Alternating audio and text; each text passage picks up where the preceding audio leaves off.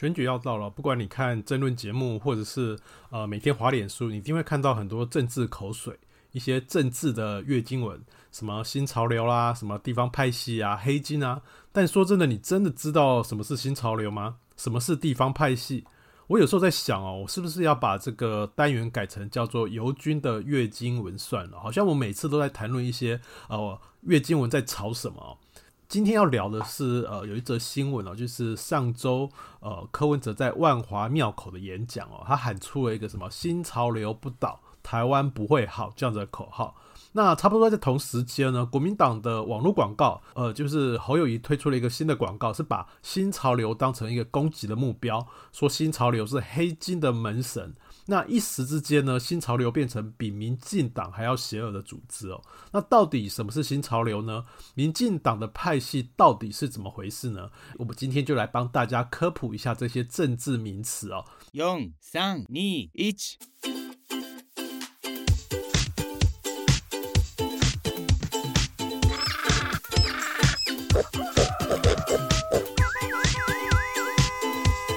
啊，不勉强了。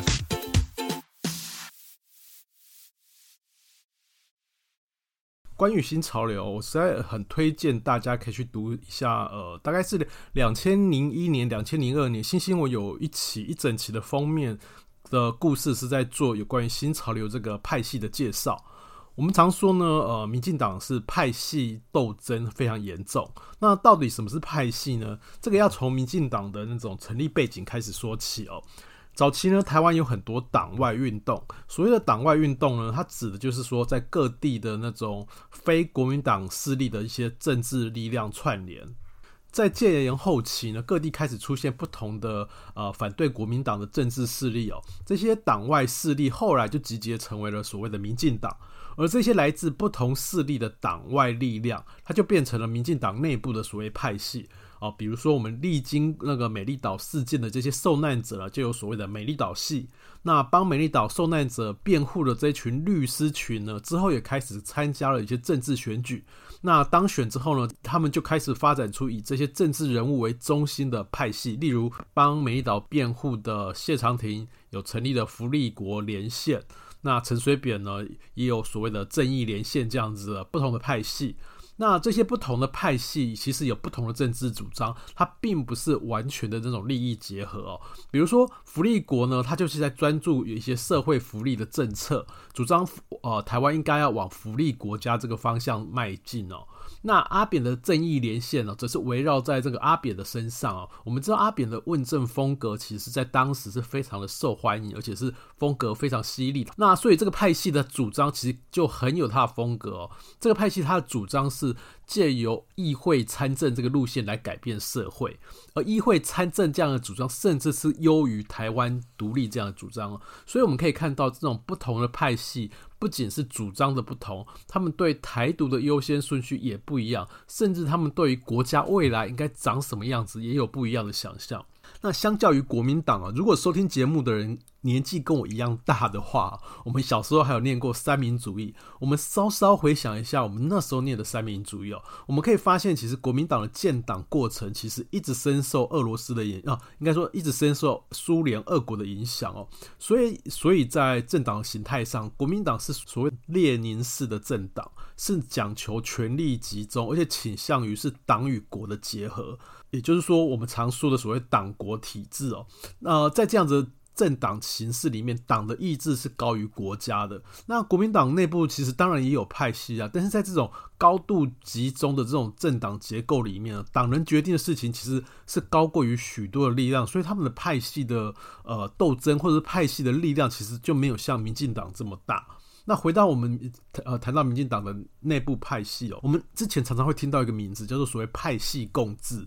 呃，外界常常会把这种所谓派系共治说成所谓利益分赃，但现实的状况是哦，他呃，民进党内部它本来就有不同的派系存在，它没有一个非常强而有力的中央可以去决定所有的事情，可以去摆平所有的派系，所以最后呢，他们通常是靠派系之间共同妥协达成对外的共识。那平心而论呢，其实这个党内的机制其实是比所谓列宁式的政党民主许多，就是很多事情其实是可以靠大家呃行讨论，然后开会形成共识来决定。我想举一个例子哦，像之前很红的一出台剧哦，《人选之人》。它内容呢，就其实被认为普遍认为说是呃，在讲民进党的一个竞选过程哦，就是选举的过程。其实这剧这出剧其实蛮好看的，算是对政治工作有一个入门式的介绍。但是戏剧它毕竟只是戏剧哦，它为了好看，为了剧情紧凑，它可能做了很多简化的部分哦。我要说的是说哦，真正的选举其实会比人选之人里面所呈现的那种呃。过程其实会复杂更多，尤其是民进党的在选举这个过程里面，它的那个里面的各种势力的角逐是非常复杂的。例如说，党中央他要提名地方的候选人，那这个关系到所谓派系的利益，那大家就需要出来瞧啊瞧说，呃，某某派系要在这个地方提多少人，那我要把别的地方是不是要让给某某派系？那比如说选举要提一些重要的政件，那些所谓的政策，那这时候负责执行政策的政件这些呃行政单位，他也会有意见啊。比如说行政院，他也会有意见。那他觉得你这个政件是我们到底能不能配合？所以。行政院的官员，他通常也掌握了资源，那也同时，他也这些资源也关系到自己派系的呃存活的利益，所以他们也会开始跟党部讨价还价，说你觉得，我觉得这个政见不好，然后这个政见我们很难配合，那或者说我我提了这这个我配合你这个政见，那你要给我什么派系的好处？当然，总统府方面他也会有自己的意见，总统他也有自己的安人马要安排，那他对。在竞选这个竞选活动上，府方也有他自己的意见，那他意见可能跟党部、可能跟行政院的体系也完全不一样。所以总统出来选举呢，这件事情也不一切，并不是说他说的算，他要跟党部的人协调，他也要跟掌握行政资源的行政院互相讨价还价，然后做各种利益的交换，这其实是一个复杂的过程哦。我们刚才说的，就是呃，民进党内部的派系一开始是不同的路线主张，但随着核心人物的失势，就是说他们可能在政坛上已经没有位置了，所以这个派系也会跟着消亡。比如说我们刚才谈到了陈水扁跟谢长廷，他们现在在政坛上的影响力已经大不如前，所以围绕在他们身边的派系呢也跟着消散了。唯一数十年不变的，其实就是新潮流。新潮流它最早呢是关心的劳工运动，所以你可以看到新潮流的陈菊，就是他代表人物陈菊，他早年其实是所谓的劳工局长，因为他是做劳工运动的出身的。那劳工运动这样子的社会运动，其实有一个非常源远流长的历史哦，所以从事劳运的人通常战斗能力。然后还有他论述能力都比较强，所以这个就连带影响到新潮流的政治人物，其实他们大致是风风格都是如此哦。那如果说你可以找到那个十几年前、二十年前的那个新新闻的那则报道，它里面还有提到一个很有趣的现象，就是说早年新潮流还有所谓的入流仪式，就是说。呃，有一些新潮流的人，他会暗中考核你的思考论述能力、你的口才，还有等等各方面的能力，然后通过这些人的考核，你才可以所谓的入流。就是说，他们在筛选人才，其实是有一个呃自己的标标准。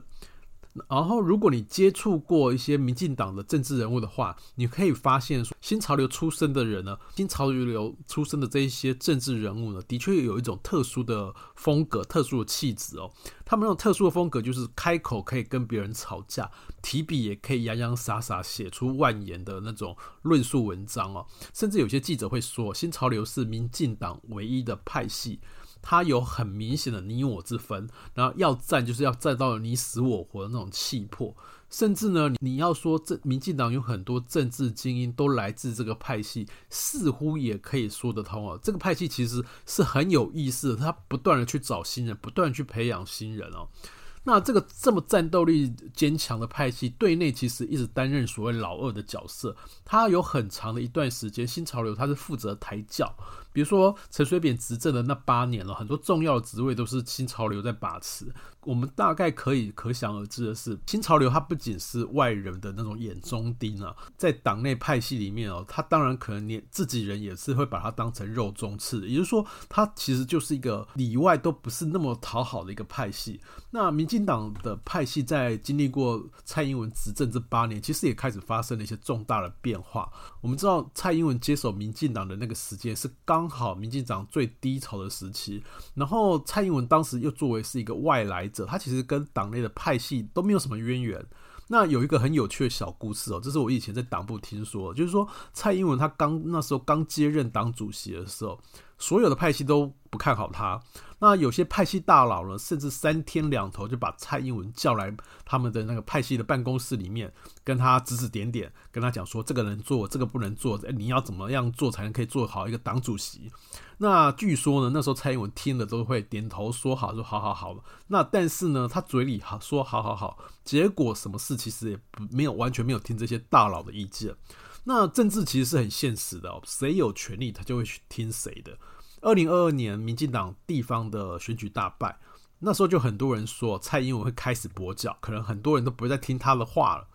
不过我那时候《天下》杂志哦做了一篇评论哦，其实他很精准的预测，他说呢，即便大选失败，但是蔡英文能够仍然是党内唯一的权力中心，他还是执行资源分配的那一个人，只要他在民间有超过五成的支持率，他就完全不可能跛脚。我觉得这篇呃评论其实还还预测的蛮精准的。我们从现在来看，我们发现说，呃这几天啊，你看蔡英文一下提潜建国造，那一下子拍什么去早餐店吃早餐啊，然后什么接见亚运选手那边发点心，他不管做什么事，还是依然是网络转贴的一个焦点，他依然是权力中心，他能他完完全全没有跛脚。甚至我们可以说，如果说，呃，他今天要出来选总统，那他大概也是铁定会当选哦。这是很奇妙的一件事情，就是他依旧在台湾民间享有很高的支持率，可是同时呢，这个高支持率并没有转嫁到呃总统候选人赖清德的身上。总之呢，呃，蔡英文执政了八年，派党那个民进党党内的派系呢，其实同时也大部分的弱化。那时候很多政治呃记者他们会开玩笑，就说民进党所谓党内唯一派系也就只剩下英系哦。那长期担任辅佐角色的新潮流，他以前那种不可一世的日子哦，其实也是大不如前。所以作为一个呃。呃，选举文宣要攻击的目标，对国民党来说，你去攻击一个民调还有五成的这样的总统，其实你去攻击他，其实有点吃吃力不讨好。你不如去攻击一个名声一直本来就不太好的党内派系，比如说，你就可以去骂新潮流。那刚好台面上所有的重要政治人物也都是新潮流的。的人哦，所以民进民进党内部其实搞不好也会袖手旁观，因为新潮流他的人员本来就不是那么好，所以对于不管是民众党也好，或是国民党也好，他们要呃以新潮流作为攻击的对象，其实它真的是一个一石二鸟的好策略哦。这是就文宣的功能来讲哦，就是打新潮流其实是一个很好的题材，但你仔细去想哦，呃，什么贪污啊、黑金啊、门神啊，其实这些指控其实它的证据都是非常的薄弱。而且我们认真要说的话，民进党最大的派系、最有影响的派系，恐怕还是所谓的英系哦。除了英系之外呢，民进党内部其实还有其他呃不同的派系，比如说三立电视台董事长支持的一系列的政治人物。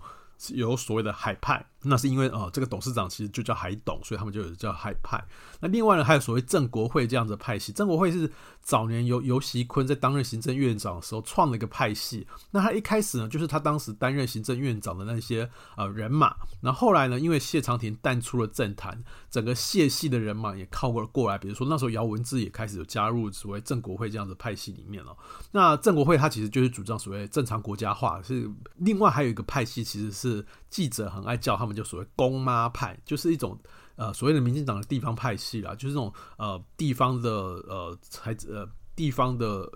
派系跟民进党的一个做一个结合。比如说靠一些大量党员掌握大量呃民进党人头党员这些派系啊，像是台北的何志伟，何志伟他背后其实就是杨士林的杨姓银行这个地方派系。那他因为他掌握了大量的党员，所以这个派系呢在开会里面还是有某种影响力。那呃，不过这些所谓的公妈派，其实你也很难说他有什么政治主张，或是像像什么新潮流，或者是说像呃福利国连线这样，他们有一个很清楚的主张。公妈派其实比较没有这种很清楚的政治主张，他比较像党内党内的那种游离分子，然后可能比较像孤鸟。所以我们看上次台北市长选举的时候，何志伟常常会被抓出来公干。其实这个背后呢，也是跟他所处的派系有关，就他那个派系就是呃呃就是孤鸟嘛，那么大家跟他也没有很好，没有很熟，然后他自己可能本身有点白目这样子，所以他就呃会常常被成为攻击的目标。所以总体来说呢，你会觉得三立董事长支持的海派的那些政治人物，就真的比新潮流更有理想吗？或者是说那些掌握地方资源的公妈派政商关系就会比新潮流干净吗？这个真的很难说吧，根本也不一定吧。你唯一可以确定的，就能说的可能就是说，哦，所谓新潮流。这个派系他掌握了比较多的资源，然后他的呃行事风格又比较鸡掰一点，所以他就是人缘比较不好而已。那说完民进党内部的派系哦，我们要先聊一下我们的视线往外扩展，我们来谈一下台湾的所谓的地方派系。呃，我在这里想要推荐几本书啊，就是我们常常台湾人很爱聊政治，可是没有真的好好去认识、去呃了解这些政治背后里面所要谈的一些内涵哦。比如说科学常常有介绍科学入门的科普书，其实政治也有这一类的所谓政治的科普书哦。我想要推荐的一本是那个所谓叫《社会史》这本书编得非常活泼，甚至还有另外一本好像是漫画版吧。然后它文字内容呢，大部分是很有故事性，然后它是一个很好入口的书哦。这本书其实就是会跟你讲黑道、公庙、水利会，甚至民众服务社。呃，这些组织单位如何在地方呃发生影响力，然后变成地方政治的庄脚？它这本所以读起来非常轻松。那这本书呃好读是好读，然后是一个很好入门的书是没错。但是这本书有个很大的问题，就是它引用的资料和讲述的故事大部分都是二十年前甚至更久以前的事情。那其实以以现在的眼光来看，黑道其实黑道也已经不是书里面想的那个样子，宫庙呢也进早就进化到你想象不到的一个境界了。所以，呃，这本书只是呃一个初步让你认识台湾政治如何运作的一个入门书，但是你要把这本书拿来作为了解现今所有的政治社呃所有的地方政治生态，我觉得会有一些偏颇。这本书其实只能对台湾的地方政治有一个初步的了解，它并没有办法进一步去解释的一些很多问题，比如说地方派系它为什么一直都存在？国民党已经倒台这么久了，地方派系为什么还是有它的影响力？那黑金政治到底是什么状况？它这个没有这些问题，它其实没有办法完整的回答。那另外一本我想推荐的是《菜市场政治学》哦，里面其实有对一些台湾政治发展有一些历史性的观察。那他会用一些比较抽象的概念去解释我们在政治政论节目上一天到晚在谩骂的事情。我们这几年一定反复不断听到什么叫做蓝绿一样烂这种说法。那为什么蓝绿一样烂这样的说法在台湾会有市场？书里面提到一个解释哦，其实这个蓝绿一样蓝绿一样烂这个说法，其实它是一个。很普遍存在的现象，我我所谓的普遍存在的现象是指的是对政党失望，对民主政党的失望这样子的现象。那他的解释说，呃，在新兴的民主国家里啊，人民会期待民主化之后，经济可以快速发展，那所有社会里面的不公不义的事情都可以一次得到解决。然后人们对于民主的期望是非常高，但现实却是说，民主并不是可以立竿见影，也不是万能的。再加上说，呃，整个民主转型从威权时代走来哦，很多人还是残留着那种威权的影子。比如说，很多人，其我觉得台湾也是哦，很多人都在期待有一个明君，就是有一个有智慧的开明君主带我们走出这个困境。就是每个人都在期待一个像蒋经国那种。明明是个独裁者，但是但是有一个开明的形象，这样子这样子的政治人物，大家都在等待这样的政治人物。那实际上，在民主时代，已经不可能有这样政治人物来存在，然后也不可能有一个所谓呃立竿见影，有了有了民主之后，所有的问题都迎刃而解，这几乎是不可能的。所以，当这个期待落空的时候，这些刚经历民主化的人们会陷入一种所谓的悲观期待陷阱，他们就开始认认为哦。政治人物都是一样烂，都是不值得期待，所以他们也开始不关心政治，或者是说，当有一个政治人物跳出来说：“哦，蓝绿一样烂”，那突然你的内在的那个念头、那个呃内在的想法被点燃了，那就就会觉得说啊，他说的真对，然后就去支持这样的政治人物，然后再一再一再的期待，然后再一再一再的失望哦，这种对民主的错误期待，反而会是对民主制度最大的伤害。我曾经读过一篇分析菲律宾小马可是重新受呃菲律宾人支持，然后重新呃当选的一篇呃分析文章里面哦，里面呢，里面那个观点，他大概是认为说，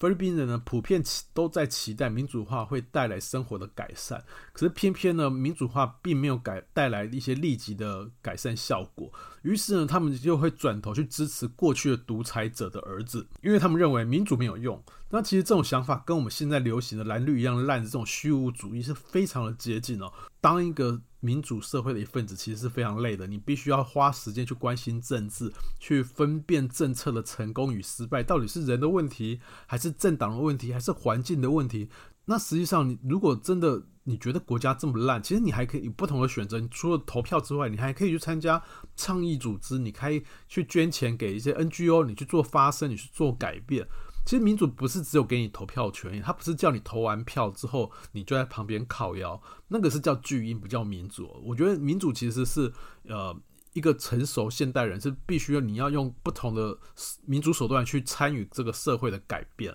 现在全球各国政治其实都有一种向右转的倾向，选民会倾向去支持更保守的政治人物。那其实这个现象背后，就是我觉得它其实有很大原因是在于人们对政治民主的一种错误期待。民主政治其实没有办法解决所有问题，它不是最完美的，但是它可能是目前所有制度里面相对来讲较为合理，然后大家可以接受的一个制度。那这本菜市场政治学里面哦，有一篇文章也解释哦，在原住民选区为什么长久以来都是国民党的天下？我觉得这篇很有趣哦，它里面其实一开始其实引用了一位时代力量的立委说，他说在二零一四年服贸期间。国民党籍的立委啊，也就是国民党籍的原住民立委，其实都在大力支持服贸。对原住民来说，是一个完全与他们的利益相反的。因为大部分的呃部落原住民移居到都市的时候呢，他们大部分从事服务业，但在服贸运动期间呢，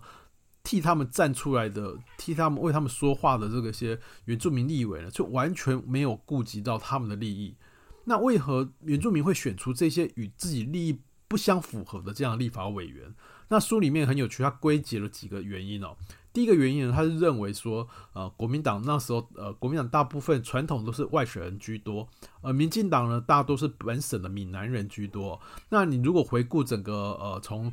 清帝国到日治时期以来。原住民跟汉人之间的那种所谓开垦冲突，其实多半都是跟本省的汉人有关。那一九四九年来台的这些外省人，相比之下是比较置身事外。原住民跟闽南汉人一直长久以来都有了一些历史的纠结在里面。当然，这只是个原因，它，这只是一个原因，它并不是唯一的原因。那第二个原因呢，是语言的因素哦。民民进党它早期其实诉求的是母语运动。啊，然后大部分政治人物是以闽闽南语来作为主要的发言，这样，那他就这种错误印象，是认为说你要讲台语才是台湾人，那反而汉化的那些原住民，大部分并不会讲台语，那他们会讲的其实是北京话，他们反而会觉得说跟外省人使用一样的语言，然后感觉跟他们是有文化上是比较能沟通的，会有这样的错觉。然后再加上呢，第三个原因是国民党长期执政哦，所以对对于一些部落的政见，其实是有办法得到一些落实。而相对来讲，民进党它其实却因为常常因为呃国会的弱势，它没有办法兑现，所以这也是造成原住民部落对于民进党长期有不好的印象。还有另外一个很重要的原因，民进党很欠缺呃对原住民原乡的一个认识。民进党他不太了解原住民的原乡到底需要什么，因为他没有一个长期的经营。比如说有一位布农族的学者海素尔，他认为说原住民原乡呢，他其实在乎的其实是生活条件的改善。那像统一啊、独立啊这样意识形态，其实对于原住民来讲，他们其实不太关心的。他们这个议题对他们来讲是很遥远的。那相对之下呢，民进党不断的提台独，或不不断提台湾的主体意识，那这个反而会在原住民的原乡遭到厌恶，他们会觉得说，哦，这好像在挑拨意识形态的斗争这样。但统独真的不重要吗？这本书里面提到一个点哦，就是说。晚近几年，其实随着中国崛起，中国游客其实开始到台湾的花东这些地方旅行。那其实花东这个旅行的资源其实欠缺环境评估，然后也没有总量管制。原住民呢，在这个旅行的热潮里面，又常常被当成一种商品化来贩售。比如说，要他们穿着原住民服装在那边跳舞啊，然后做一些摆拍啊。那这些事呢，其实也在开始在原住民社群在他们原乡里面发酵。那他们开始对中国开始对国民党籍的原住民立委也开始有一些奇妙的一些政治立场的一些转变，也开始的松动。呃，我们知道有一些原住民立委其实是长期拿中国政府的钱，那是谁呢？我们这里就不说了。其实熟悉政治生态的观众，或者是熟悉常常看政论节目的听众，你们一定会知道是谁。其实原住民对中国来讲是一个很好的宣传样板，因为原住民是台湾最早的主人嘛，所以如果说连最早的主人都说自己是中国人的话，那后来这些所谓民进党的扶老人，那还有什么资格说自己是台湾人呢？那原住民跟日本人当年的一些对抗，比如说雾社事件啊，还可以在中国语境，在中国的那种历史的史观下呢，还可以诠释成说哦，那种反抗殖民政府，心向祖国。但我们知道，其实台湾在日本殖民时代啊，它反殖民是一个很复杂的过程。呃，尤其原住民的抗那些抗议行为啊，其实根本跟有没有中国认同其实是无关的。那反正这个是扯得有点远啦。总之，原住民在统独意识的对抗里面呢，对中国来讲是一个是一个很好的切入点，它可以诠释台湾历史的一种定位。那对于民进党所谓鼓吹台湾的主体意识这方面哦，其实又遇到另外一个困境。师大教授那个汪明辉哦，他是周族人，他曾经就一零八课纲，就是那个一零八课纲的争议哦，他有谈过这个争议。他认为说，这次争议里面呢，是大中华的意识形态跟台湾主体意识的这两个意识形态在对抗。可是关于原住民的南岛语系的声音，却是被淡化或者甚至被忽略了。他认为说，在谈台湾的主体意识这个概念的时候，他必须跟原住民的主体系相互融合，否则你谈台湾的主体意识会变成人格分裂，会变得非常的虚哦。那我们在这里补充一下，所以南岛语系是生生活一是一群生活在太平洋环岛列上的一些原住民，那他们使用的语言跟文化是相通的。呃，有些研究认为哦，所谓南岛语系的最早的起源可能就是在台湾，然后向南啊，菲律宾啊，印印尼啊，那最远是达到马非洲的马达加斯加。那为什么会说台湾是南岛语系的源头？这个研究还蛮有趣的，他们去去追踪一种植物叫做构树。呃，构是结构的构，这种构树呢，其实在台湾随处可见，它会长出一种红色的那种果子，然后听说是可以吃，但是我我没有吃过。然后它那个结完果子，常常会掉一满地这样子，然后会把环境弄得非常脏。构树呢，它的树皮其实。呃，可以经过捶打之后，会可以做成衣服。很多原住民就是把它拿来做衣服。那听说它的那个树皮也可以做成船，就是那个独独木舟。那有一种说法呢，就是台湾的原住民是搭着这种构树做成了船往南漂，随着那个洋流呃往南漂，然后到不同的群岛上生活这样。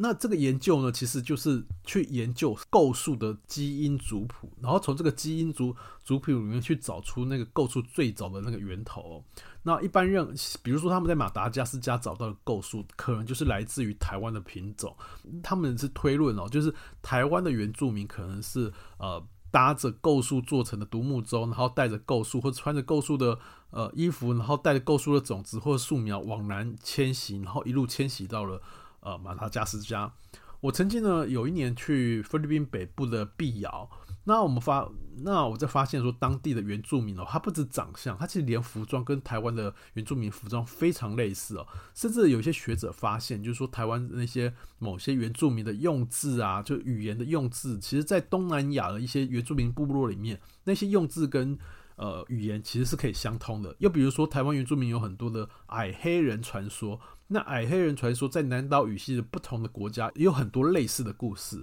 好了，我反正总之我又扯远了。总之呢，就是南岛语系的原原住民其实跟汉人文化是一个很不一样的文化。那它的历史经验也不同啊。那所以我们在谈台湾的主体意识的时候，应该要想着如何把南岛语系、南岛文化这个东西包裹进来。那这同时也会是一种挑战了。不过我就我所知。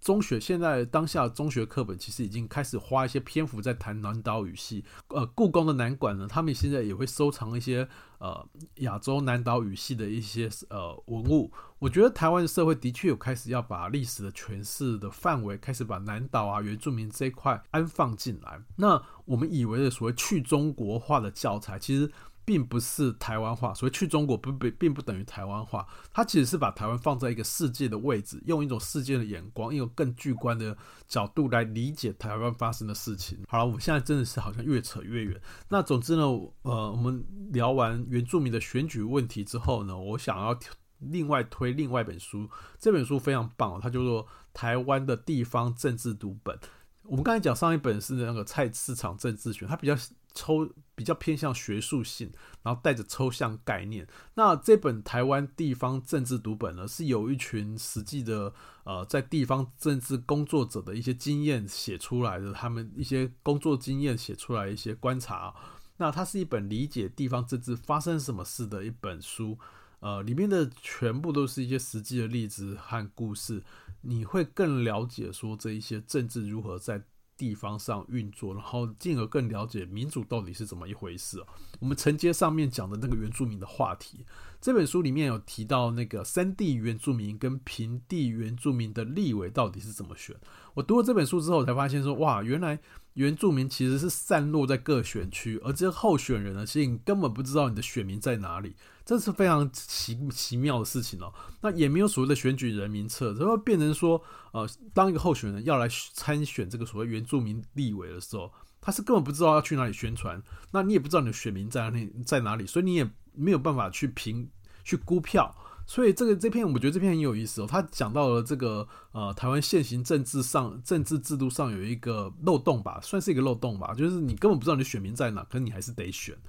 那讲到原住民呢，我们就会想到花东。那谈花东的政治，我们怎么可以错过所谓花莲王傅崐萁的地方故事呢？呃，我们前面谈过，就是说原住民有倾向投给国民党泛蓝立场的这种各种历史啊、政治因素。那至于花莲王，傅崐萁的成王过程呢，我们就要开始来聊一下花莲这个地方。汉人进入花莲这个地方开垦的世代其实是非常近，不会超过五代，就是他嗯，就是居住的时间其实并不长哦。八零年代台湾经济开始起飞，那花莲呢其实也没沾到好处，人口开始外流，然后花莲的交通又不方便，比如说你你早年你要搭个火车哦，你可能连火车票都不是那么好买。那花莲人，他开始长期有一种被遗弃的感受。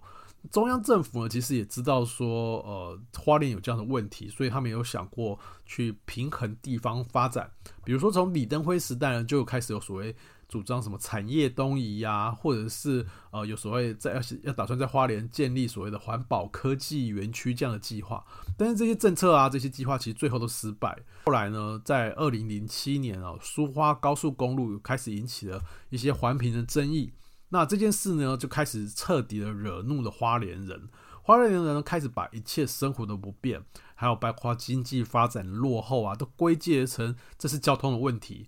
那这个时候呢，就在这个集体的这种花莲人的这种愤怒里面，花莲王就登场了。傅昆萁当时已经是立委了，搭着这个所谓苏花高速公路这个议题呢，化身成为花莲人的代言人。他把花莲乡亲带到台北抗议。那我觉得政治是这样，你只要说出选民最底层的那种焦虑感，你只要把他们的焦虑说出来，他们就会支持你，他就会把你当成自己人。那呃，苏花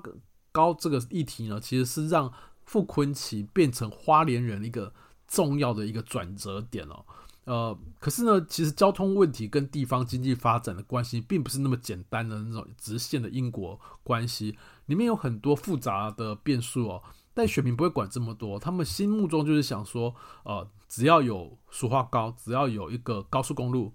花莲的那种。问题就会，所有问题就会被解决了。那这个等号其实已经被画在那边画很久了，所以这也就解释花莲人为什么会一直支持一位呃有各种官司在身的政治人物，他们还是不在乎，因为他们认为说这些呃花莲王是真正把他们的内呃内心的焦虑说出来。那除此之外呢？一方面，其实花莲呢，其实还有一种所谓的小镇性格，就是它的地方不大，人际的关系非常紧密，大家彼此都会认识。你只在投票行为上呢，其实会彼此去牵制哦。这其实不止在花莲呢，在台湾各地的这种小镇，其实都有类似的状况。比如说，我曾经采访了一个竹东的一个小党的候选人哦，竹东也是一个所谓大家都互相认识的小地方哦。这个小党的候选人说，他的支他的支持者不敢在他的脸书粉丝页上按赞，因为说亲友会看到，那亲友看到会质问你说，你为什么要支持这个不是我们这里人的人这样子？那小镇气氛其实很容易让人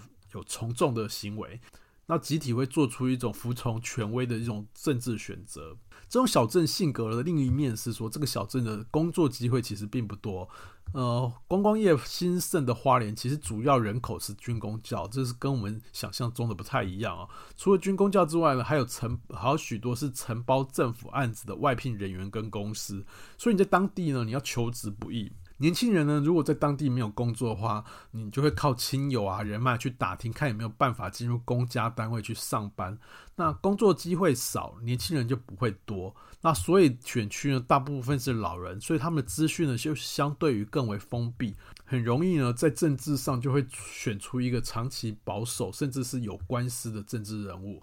那民进党呢，其实早年除了有黄信介之外啊，断断续续有在花莲经营的经验。不过呢，他能抵不过当地掌权超过二十年的傅昆萁哦，他几乎包揽了所有的地方利益，然后掌控分配利益的权利哦，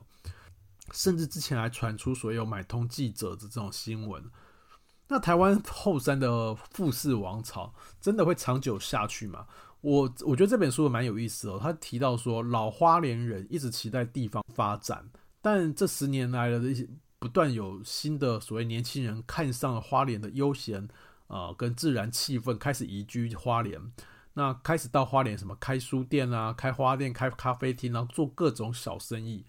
这群新花莲人呢，其实想象中的花莲，或者是对花莲这个地方的期待，是完全跟老花莲人不一样。那因此呢，在地方的政治呢，开始有慢慢的开始松动，他们会倾向去支持一些比较进步、比较开明。比较不再是呃绑架花莲人的这样子的政治人物。这本书很精彩的地方，就是他深入的去谈地方的人们到底是期待政治帮他们解决什么问题，而地方的产业又如何去影响政治。这是这本书另一篇非常精彩的文章，是在谈云林地方派系与台塑六亲的关系哦。呃，云林麦寮啊，台西一带啊，因为是那所谓风头风头水尾，就是红桃红桃追尾。呃，他意思是说呢，冬天吹风的时候会很冷，然后灌溉的那个水路呢又很不发达。简单来讲呢，它就是一个穷乡僻壤的地方哦。我曾经到台西麦寮一带去采访哦，那里的景观真的是非常不一样。你看不到什么鸡舍啊，然后呃猪圈啊那些，你看不到什么农舍。那农地上的那些农作物，你一眼就可以看出来是那种很不值钱的地瓜跟花生。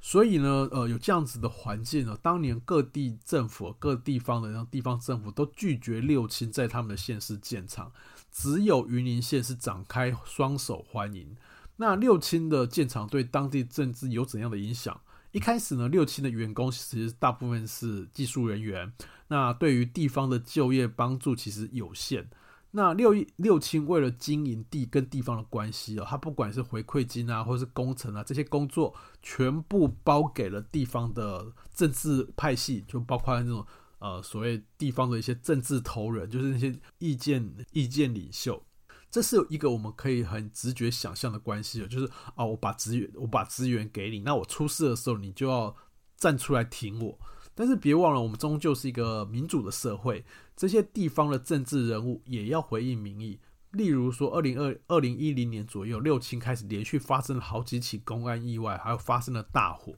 那这些以前拿了六轻好处的民意代表呢，他们没有办法压制地方的那些民怨，因为那些公安毕竟发生了嘛，那一定有民怨，那他们得回应这些民民怨。于是呢，他们就开始华丽转身。跟民众站在一起，跟大家一起抗议，然后要求六六轻是迁场。我觉得，呃，在书里面讲说，这是一个很重要的转折哦，因为六亲其实也不是吃素的哦。他看到说，哦，这些昔日拿我钱的、拿我资源的这些地方的议员，竟然现在站到第一线来反抗我。那二零一零年之后呢，六亲开始改变了做法，他把厂房的工程。呃，分给地方的包商来做，比如说六亲有很多烟囱，那每年有所谓清烟囱的这个工作，那这个工作听说利润非常高。呃，往年呢是包给所谓议员啊、乡长啊这些地方派系的政治人物。二零一零年之后呢，厂房呢开始，呃，六轻呢开始把各种所谓的工程，呃，直接发包给地方的包商。于是呢，在麦寮还有台西一带产生了所谓的包商阶级哦。因为这些专门做六亲建案的这种包商，他赚了钱之后，他开始也去做政治工作。比如说，有些人跑去公庙当主委，跑去选里长，跑去选将市市民代表，甚至去选乡长。平日靠六亲吃穿的这些包商，他开始慢慢改变云林的地方派系，产生了所谓一个六亲包商派的这样子新的一个地方派系哦。那不仅是如此哦，六亲是。麦寮区公所的最大的税收的来源，六亲不止缴税，他还是同时捐钱给乡公所。那不止捐，他还四处去盖各种公共建设，比如说什么公园的游憩设施啊，他甚至还在云林建了一个所谓的长庚云林院区。我们知道。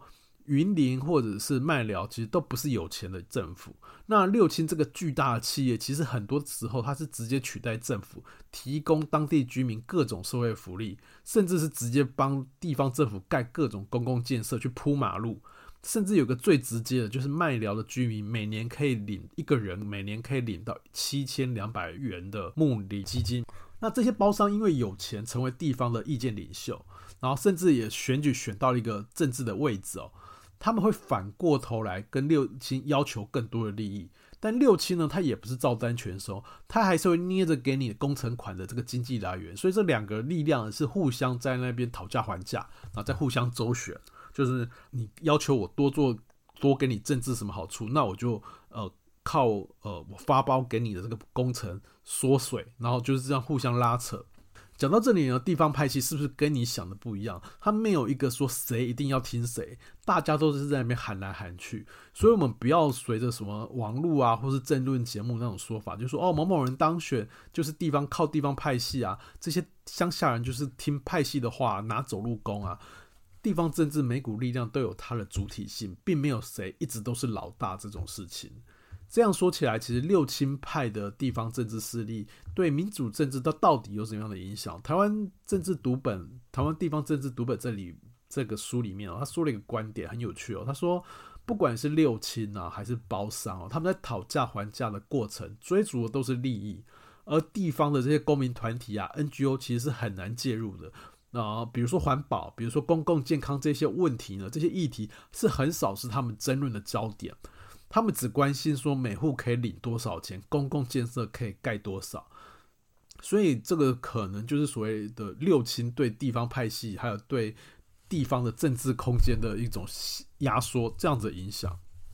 我们如果沿着这个云林这个地方再接着说，大家都会说云林是黑道的故乡。我在采访的时候呢，曾经我问过一个有前科的议员，他是有毒品的前科。那我问他说，毒品前科会不会在选举的时候被拿来攻击？然后我问他这个话的时候，他就笑了出来。他说：“啊，我们榆林这里啊，从县长开始就是黑道，从县长以下到处都是黑道。我才一条毒品前科，这个有什么好说的？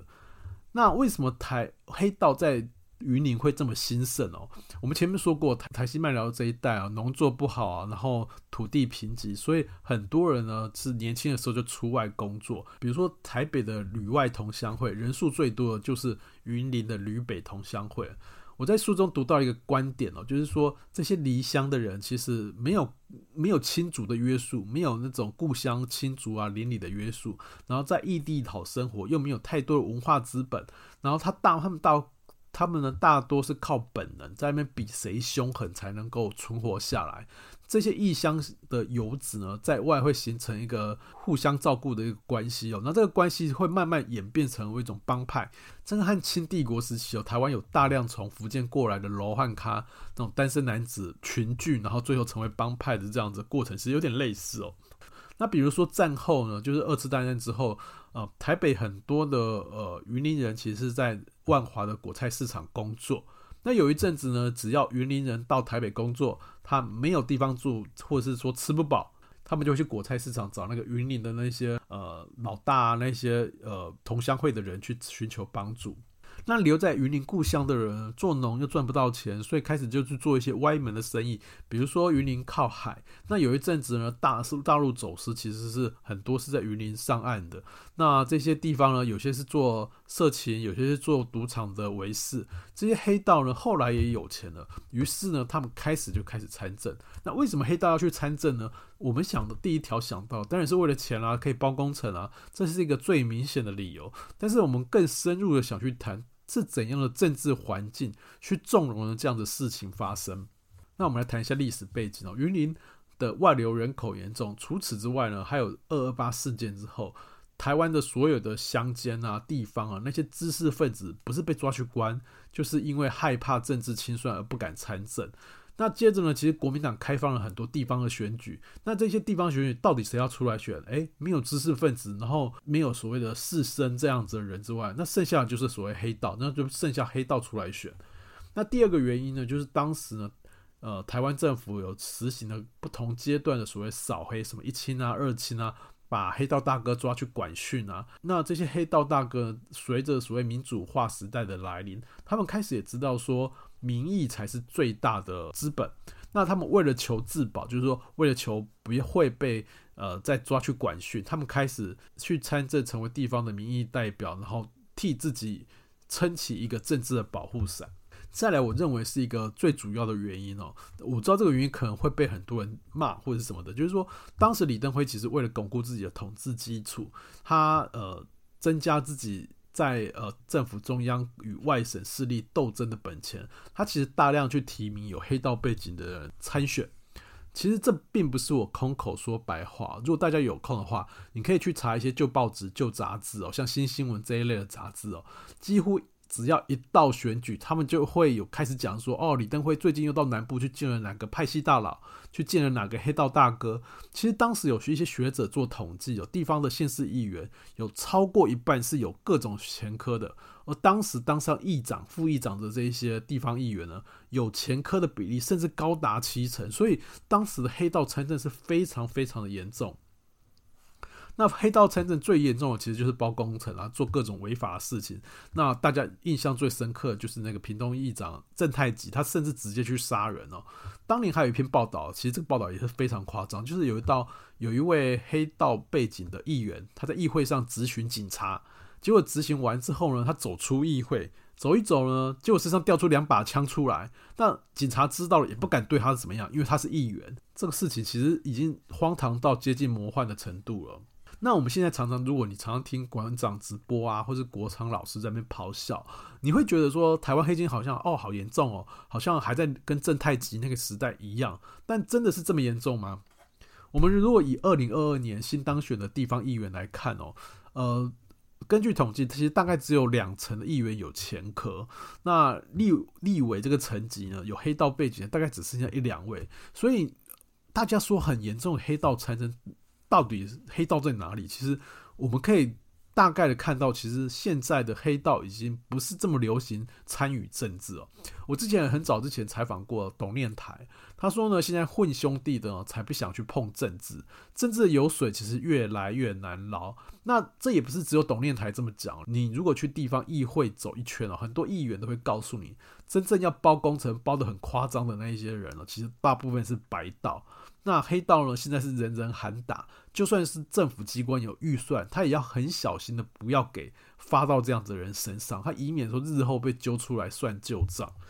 台湾毕竟是一个机制啊、体制啊越来越透明的一个国家，然后加上媒体这么发达，然后党内竞争又这么激烈，你如果真的做了什么违法的事情，其实一到选举很容易就被丢出来作为攻击的素材。